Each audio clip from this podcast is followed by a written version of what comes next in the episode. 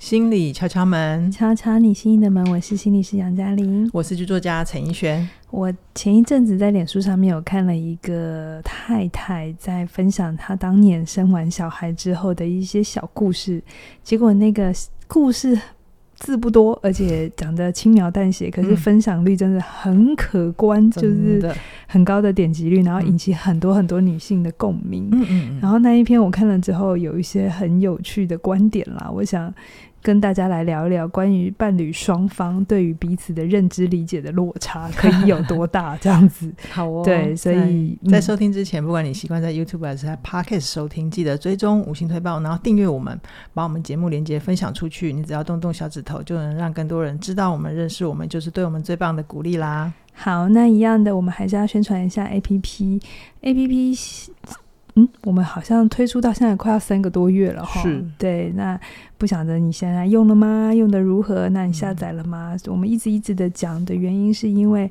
呃，很多时候有一些朋友都会想要回头问我们说：“哎，那个文章到底什么什么东西在哪里啊？”嗯，那有了这个 APP 呢，你就可以自己去搜寻，或者是当你想要做一些整理的时候，你可以用一些爱心收集的，就是我的最爱，去收集一些你自己觉得听了之后很有感的内容，这样子，帮助你在茫茫的资讯大海里头可以找得到你想要的。好哦，那我们就进入今天的主题。我等一下会先。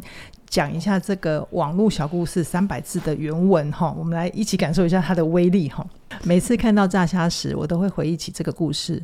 当初生了儿子之后，我们有一段好长的时间没有外出用餐，难得能出来吃饭的时候，我一直心心念念的想要吃我最爱的炸虾。于是，当我们再次外出用餐的时候，我老公还是一如既往的迅速大快朵颐，而我则是一直背着儿婴儿。还努力的学习如何背着婴儿，一边品尝眼前的美食。然而，当我要吃第一口我最爱的炸虾的时候，它突然消失了。我老公在我面前吃掉了它。我不知道你还没有吃完。她老公听讲完这句话之后，这个作者他说他那一瞬间不禁泪如雨下。这是我们很长一段时间以来第一次第一次外出用餐，而炸虾一直是我的最爱。现在这件事情已经过去了二十三年，尽管我知道这样子还难过，好像有点心胸狭窄，但是每当我再次看到炸虾的时候，这个故事总会浮现在我脑海中，这个回忆将会永远陪伴着我。好，这篇文章啊贴出去之后，就引起很多的老婆的共鸣。很多人在那个下面就，我有看到他们标注很多男性的名字，我不确定他们是不是老公啦。总之呢，伴侣、亲人也有可能，但是被标注的人通常没有回应，男生的话没有反应，就是。所以啊，佳颖老师，呃，为什么这位老婆会痛这么久呢？呃，我不晓得，刚才在听怡璇讲故事的时候，你们可以有画面吗？那我自己在看这一篇内容的时候，我就猜这应该是这个作者这位太太的投胎，嗯、就是第一次生小孩。第一次生小孩不是转世投胎，想要有一个更好的爸妈，是投第一第一胎，第一胎对 对。那如果如果我的推论为真，就真的是他。第一个小孩的话，我觉得我完全可以同理这个妈妈的辛苦，嗯，因为我们我相信现在所有人都会知道养小孩不容易，对对吧？养小孩难度真的很高，嗯，但是我们大家都比较能够体会的事情是怀孕的。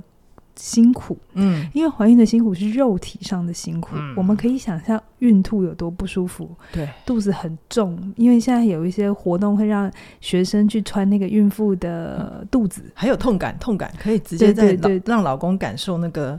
收缩的感觉，对对对对。可是这些所有东西的痛苦都是肉体的痛苦，要去想象肉体的痛痛苦是难的，哎，是简单的。嗯。但是我觉得在生小孩有一件事情是很困难去准备的，叫做精神上的痛苦。嗯嗯。就是到底你不管听了多少威胁恐吓，嗯，跟你自己真的要去养一个小孩，然后他又那么的小，全心全意的需要你的照顾的时候，是真的真的很辛苦。而且我们通常会把这个时候的需要当成是他很爱你，你也很爱他，你很愿意去做这个我，我我都觉得很合理。是，可是我我觉得有养过小孩的人，应该不管是爸爸还是妈妈哈，嗯，你整天只能跟小孩在一起的时候，嗯，你的自我是会被吃掉的。我第一次听你讲这几个字的时候，自我是被吃掉的，我有点毛骨悚然。那个精神痛苦是来自于你觉得你的自我真的是一点一滴的被孩子吃掉。我没有用错动词，嗯、是吃掉。嗯嗯哎，我先讲一个，我有一个精神分析很有名，可是我真的一时间忘了他他到底是谁哈。嗯、他就是说，嗯，孩妈妈是会对孩子有敌意跟恨意的。嗯嗯，恨的是什么？我那个时候心想说，妈妈会恨自己的小孩，她不是自己怀胎十个月吗？我们不是一直都说妈妈很伟大吗？怎么会有恨意？对啊，我当年无法读精神分析就是这样，因为我都觉得他们讲一些违反逻辑，对，很奇怪的话。我最近在读弑母，就是杀掉母亲这件事，就听起来很恐怖的话。嗯，可是到底那个恨意是什么？嗯，呃，他在讲，如果你有亲喂过孩子的话，就是。亲喂就是让孩子自己吸吮你的乳房，对对对。那一定有很多人分享过，孩子其实是会咬乳头的，对，就是他是会咬妈妈，在他吸不到的时候会咬妈妈。嗯、他不是他那个敌意跟恨意不是恶意，嗯嗯，嗯就是他只是一种攻击性。他可能也不知道他在咬他妈妈吧？他知道他在咬咬他妈妈，哦、应该这么说好。孩子在一岁之前，他对这个世界的认识是一。部分一部分，局部局部，我们都以为孩子认识的是我们整个大人，规长呵呵嘛，对不对？但是这是你长大之后对人的认识，你我们都回不去在三个月、四个月的记忆，真的好。但是就做婴儿分析、婴儿研究观察的时候，发现其实小朋友因为各种生理上的限制，还有认知上还没发展，我们对世界，特别就是妈妈，因为妈妈是他最常遇到的人，对。我们不是一个人的认识，我们是一个部分跟一个部分的认识。比如说，嗯、我看到妈妈的眼睛，那么这是一个状态；嗯、是我摸到妈妈的头发，这是一个状态；哦、我吸妈妈左边的乳房，这是一个状态。那、啊、怎么听起来像瞎子在摸象的感觉？就对。然后左边的乳房跟右边的乳房是在长一个长在同一个人身上，我并不知道，我只知道有一个左边的乳房跟一个右边的乳房，它就是、嗯、它是错。就是切片式的理解这个世界，独独立认识他们的。对，嗯、所以假设左边的乳房比较好喝到奶，嗯，那对小孩来讲，它就是好的。对，但如果右边喝不到奶，他会生气，对不对？对，生气他就会觉得他是坏的，对，他就会咬他。哦，所以他就会对妈妈，就是那对小孩来讲，他是很直觉的反应，他就是一个好妈妈、坏妈妈或好客体、坏客体。对啊，他没有一个人的概念，他不知道照顾他是一个人，人会有心情，人会有变化，他不会知道这件事情。好。所以，我们真的真的都会忘记，我们是小小小小孩，而且是嫩婴的时候会有多难搞。好好，特别是第一胎，我说第一胎对母亲对一个女人的意义考验很大，重大，就是一定会很想要把妈妈做好，是这个角色做好。可是我们又没做过，对不对？对啊。然后又有好多人说母爱很伟大，所以你前面已经有千千万万个、千百万个女性都做得很好，你第一时间就会觉得我应该也要做得很好。更烦的是身边指手画脚的人更多。很多，可是其实我我觉得母爱常常是建立在牺牲而且痛苦之上的。嗯嗯嗯、当如果我们刚才讲的那一切你都可以接受的话，嗯、而且都能理解的话，嗯、那你想想看哦，不管你现在是男性还是女性，你在照顾一个小孩，你生你你牺牲掉了很多的自我，然后你常常会被咬，会被攻击。就就算你的小孩不是亲喂是平喂好了，然后他在那边睡觉不睡觉的时候，嗯、你会有多痛苦？真的。然后这个时候，嗯，你旁边那个人，我的另一半，孩子的一半股东，是，他就一直在吃饭，他只顾他自己。你觉得你会有多火？嗯，那很像是你同事，你们一起负责一个专案，你们两个一起哦，然后你这边老会老工哦，然后他没在睡觉哦，然后他呢还在那边打电动。我会把味噌汤泼到他脸上，因为他们去吃炸虾嘛，应该是日本料理。这个。这个真的不是你意识层面上，或者是你在还没当父母之前可以做好准备的，因为你真的不知道他会有这么卑微。是啊，我用“卑微”这个词。是啊，嗯，就是比如说上厕所没办法好好上厕所。嗯，我真的不只听过一个妈妈说，她生完小孩之后，不知道什么叫保养。嗯，就是连连好好洗个头的时间，对都没有。杨轩，你常常会说，你帮我顾小孩，我要去洗头。我说你好幸福，她老公比较伟大。就是当我们在说母爱很伟大，或者是妈妈，呃，好像一种假设是只要生了小孩的女人都会当妈妈。嗯，那我以前我还我还在挣扎要不要生小孩的时候，都会很多人跟我说，你生了感觉会不一样，然后母爱就会自然涌现。可是当我们在一直强调母爱很伟大的时候，我们会看不见代价，因为母爱伟大已经是一个光环、一个匾额了。哦，我们在说一个女人母爱伟大的时候，其实某种程度是在告诉她，你不要靠腰。哦，因为很伟大，哎、欸，真的，你在做一件很伟大的事情，真的。那在做伟大的事情中间有一些困难，有些痛苦，那不是正常的吗？因为你很伟大，嗯。但但这这会真的是让很多的痛苦，其实是很很难被看见的。比如说这个太太，嗯，她那么痛，我们都会知道说，哦，因为她已经心心念念那么久了，对啊，她没办法吃她要的炸虾，可是。嗯太太却说：“我不知道你还没有吃。”先生，先生，啊、先生，先生却说：“我不知道你还没有吃。”嗯嗯，你知道这听在太太耳里是什么吗？是什么？我们来推演一下，我们推演一下，小孩能带出门，嗯，而且他说我已经期待了很久，是不是？至少以我的经验，小孩能带出门都两三个月以上。对，那这两三个月以来，先生对于太太产后的变化。他真的有理解那个痛苦吗？我觉得他应该没有好好看过他太太在干嘛吧。诶、欸，我知道有一些先生，他一直等到小孩三岁才懂爸爸这个角色的意义，因为在那之前，啊、他其实对这个角色没有太多的感觉，因为都是他太太在处理的。那他的婚姻还存在吗？就不好说。然后，然后我也会有一种听过有一些说法，就是。有一些网友啦，也会说说，嗯，嗯，就是这个太太太古摸吧，哦，规矩很多，是他就是太小心翼翼之类的啊，或者有时候先生会说啊，我带就不会，欸，真的真的，或者是说啊，我不是不带啊，是小孩都要找你啊，我没有办法，啊，对，有没有？对，蛮常听见的，就另外一半的反应是这样，对，就是，然后这时候我们就会回头去想要责怪一下太太，就到底他怎么带的，对不对？嗯嗯嗯，好。诶、欸，我没有想要论谁对谁错，好，但是我想要讲一件事情，我可以理解为什么这个太太她真的没有办法好好吃饭，嗯嗯，的原因并不一定是她比较龟毛，而是在小孩的发展阶段的时候，孩子的第一个主要的课题，他最信任的课题通常会是妈妈哦，毕竟那是他从肚子里出来的，这这会有什么影响？就 是就是，诶、欸，嗯、我在好好说再见那门课题有讲的。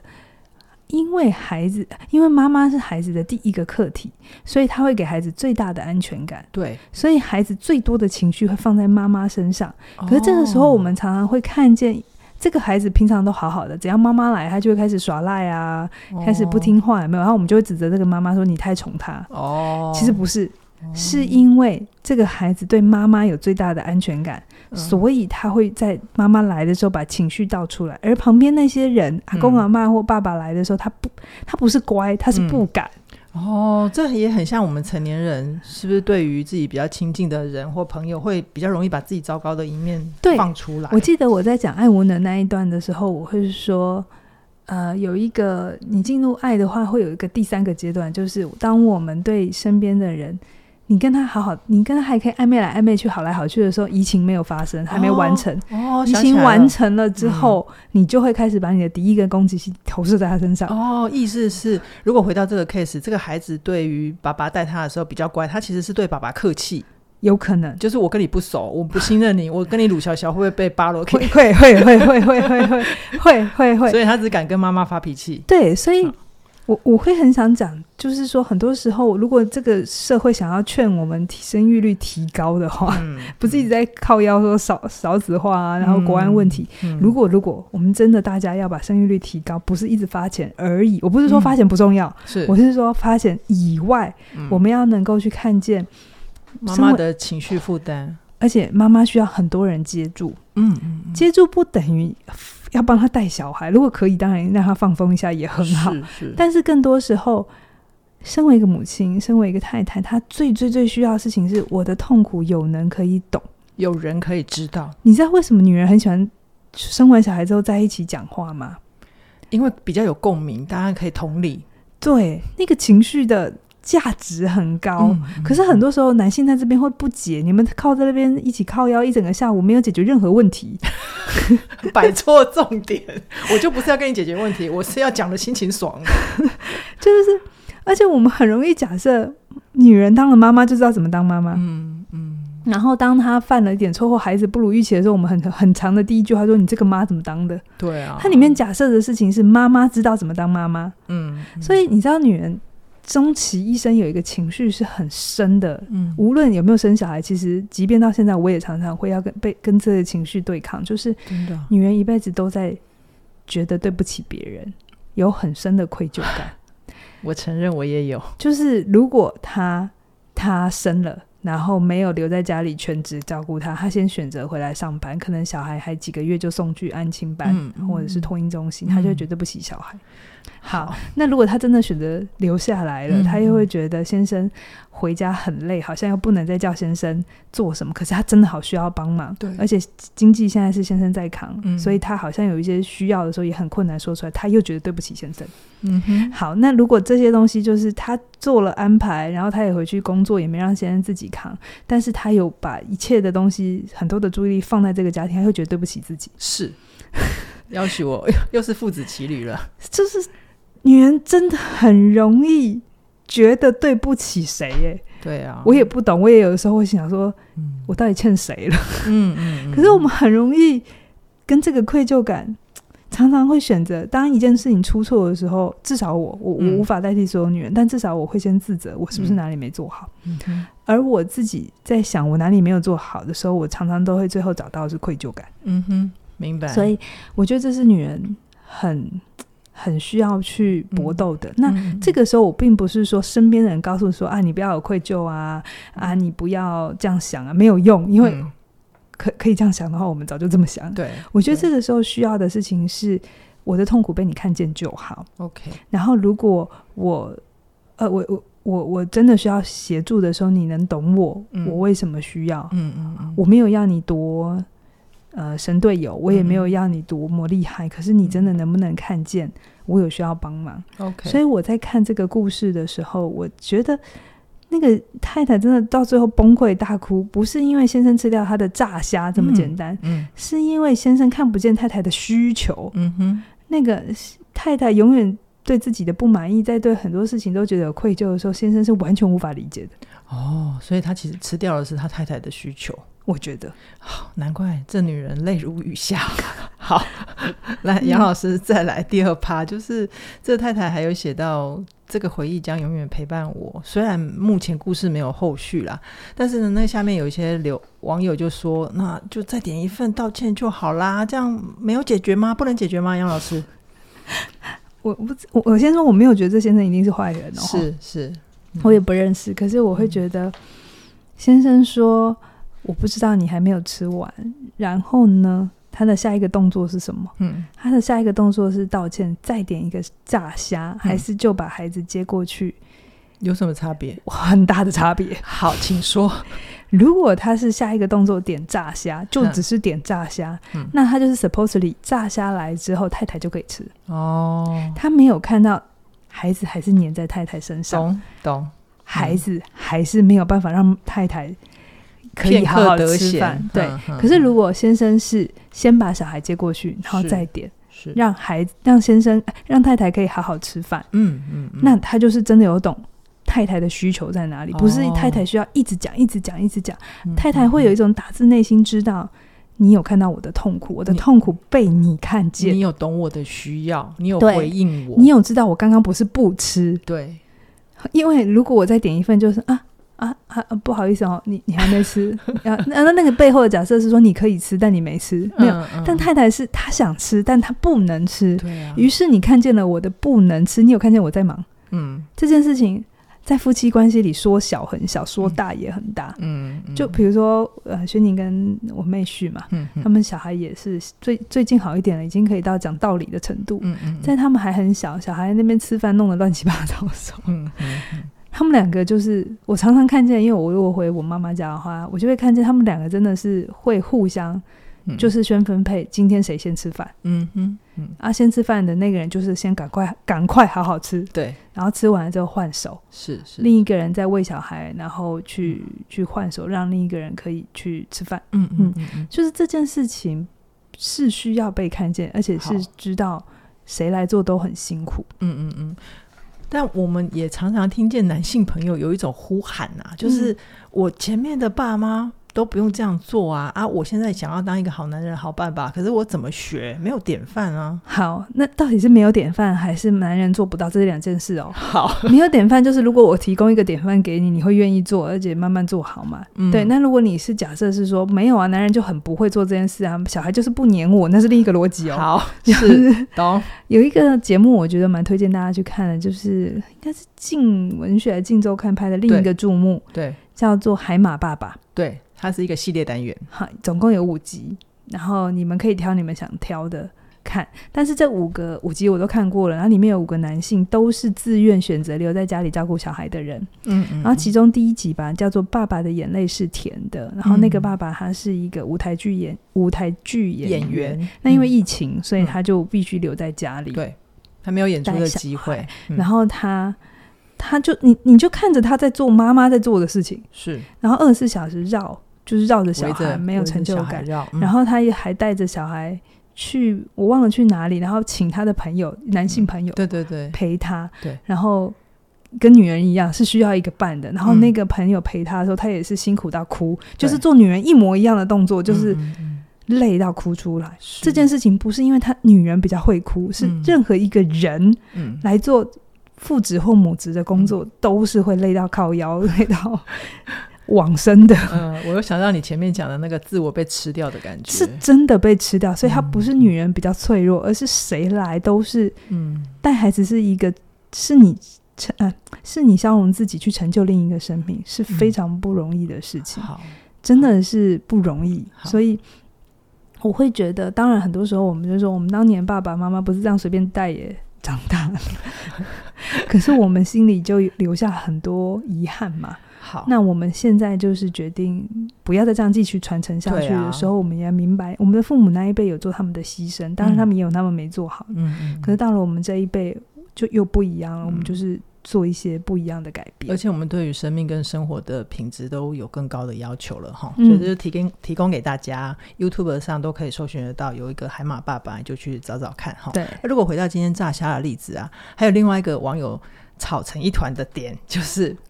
关于呃，为什么这个太太要记二十三年？这完全是触碰到亲密关系的一个大忌，就是翻旧账。哈哈哈，杨老师你怎么看？我觉得这很有趣，非常非常有趣。嗯，如果你知道错的人比较多的人是你，嗯，你可不可以接受当事人，不管这个当事人是谁，嗯，他想起来的时候会痛，嗯，每当他想起来会不舒服，这是他的不舒服，跟他要责怪你无关。OK。你能不能因为不要因为自己的愧疚，就希望别人不要提？嗯哼，我们常常会讲翻旧账，当然有很多种翻法啦。对，好，但是有的时候我我我等下会举例哈。嗯，我们就只是自己讲一下，跟我要攻击你，这是两件事情。嗯，可是我们常常会希望别人不要提，因为我很清楚那是我犯的错。嗯哼，你一直提呢，就会让我一直觉得我被。指责，嗯、对，那我希望我的自尊得到保护，于是我叫你不要提，哦、我没有要管你的不舒服。OK，所以如果我做错事情，我叫你一直不要讲，我其实在照顾我自己的自尊。我举个例子，是你的需要。我举个例子，有一些老公会被念一辈子的是没求婚，嗯、忘记了吗？我当年很穷啊 之类的。那太太就会很就进到婚姻里头，可能每次吵架的时候，或者是偶尔在外面。吃饭的时候，偶尔他 会拿出来被酸一下下，他 嗯，他当年也没求，或者说哦，你好好哦，老公都有求婚，那当听在当事人耳里一定很刺，对不对？对，就是可能太太也没有要伤害他，他就真的只是 murmur 了一句说，哦，你看那个谁，好好甜蜜哦，那个 那个那个求婚现场好浪漫，有时候也要看老公的个性啦 之类的，但有一些老公这样就不行了哦，就是我也只是在表达一件。我觉得很值得令人羡慕的人，可是可是当事人会很敏感。这个时候有一些啦，有一些老公会说：“嗯、你到底是要念几次？嗯，对吧？嗯，你念几次你啊？跟我搞嘛？来来，我告诉你这一题怎么解。啊、就是很多时候我们会以为太太在要的是一个隆重的婚礼，嗯、对吧？隆重的求婚，啊、隆重的求婚，嗯、对吧？可是有没有一个可能是我们有的时候，包含我们自己哦？我们有时候会现场说啊，我小的时候都没有出去玩，或者是毕业旅行我没有跟到之类的哈。嗯嗯。我们有没有可能在说这些话的时候，当你不是你要跳脱你是当事人哦，你是跳脱那个没做好的人哦，否则你会很困难换位思考。我们有没有一种可能是我们其实在讲的是一种遗憾？有我们在讲的是我们的青春有一个幻想，而这个幻想永远不会成真的。没错。然后，但是这个失落我不一定真的呃完全的消化掉。但是我确实是失落。我先说，我不是说翻旧账可以。我要说的事情是，嗯，如果他就只是有的时候这样念一下，嗯、或是有的时候就是说啊，每次看到什么我都觉得好遗憾。嗯嗯嗯，他在表达他自己的情绪而已。嗯、可是你就快要受不了了。嗯，嗯，那这时候我们要看的事情是，如果他的这个念一下是他在安抚自己，嗯，他是在说他内心有一个痛苦的时候。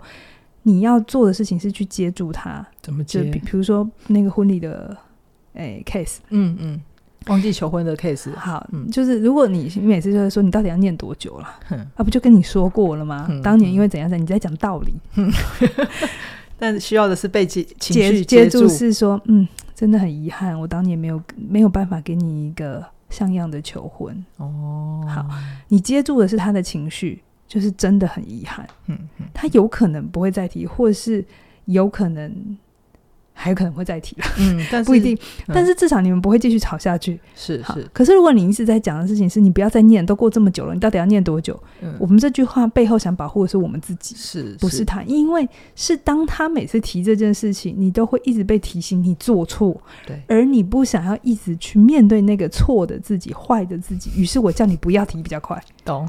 所以回到这个炸虾的例子，我不知道这二十三年来他们夫妻关系怎么了。嗯嗯嗯。